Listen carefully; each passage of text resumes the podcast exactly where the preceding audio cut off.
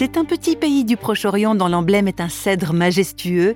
Le Liban s'est progressivement reconstruit après les guerres qui l'ont profondément blessé, y compris la guerre civile.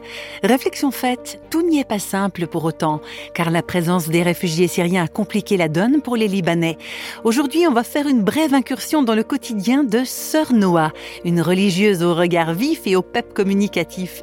Avec ses collègues, Sœur Noah s'est engagée auprès des enfants syriens, car sur place, les besoins des réfugiés sont multiples nous avons un million et demi de réfugiés sur un territoire euh, de 10 000 km qui suffit à peine à 4 millions d'habitants. Euh, c'était d'abord difficile d'accueillir. Les gens résistaient, mais tout était ouvert. Dans notre congrégation, nous avons commencé un programme de soutien scolaire aux enfants syriens. Donc pour aider les enfants syriens à s'adapter au programme scolaire libanais, il faut qu'ils passent par une euh, période d'ajustement.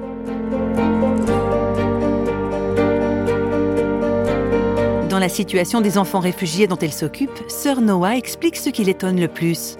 Ces enfants sont traumatisés, mais leur réaction n'est pas d'abord violente, elle est plutôt pacifique.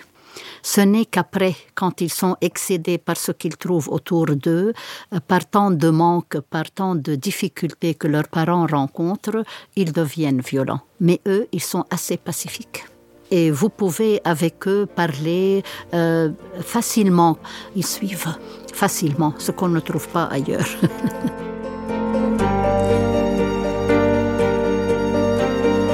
Dans un contexte difficile, c'est jour après jour que Sœur Noah et ses collègues trouvent les forces pour apporter l'aide autour d'eux.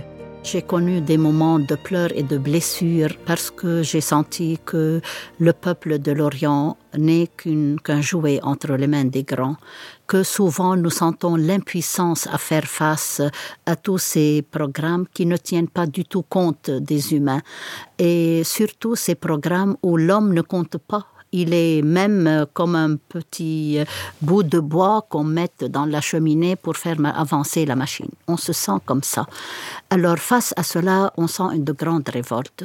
Mais quand on vient méditer, écouter ce que le Seigneur nous dit, voir l'histoire du salut, comment elle a été tissée, qu'est-ce que Jésus-Christ nous a promis. Il n'a jamais dit euh, je vous donne euh, une vie simple, une vie confortable, je ne vous promets pas cela.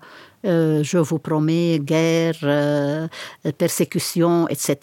Mais je suis avec vous c'est ce que nous ressentons effectivement euh, à travers ces expériences.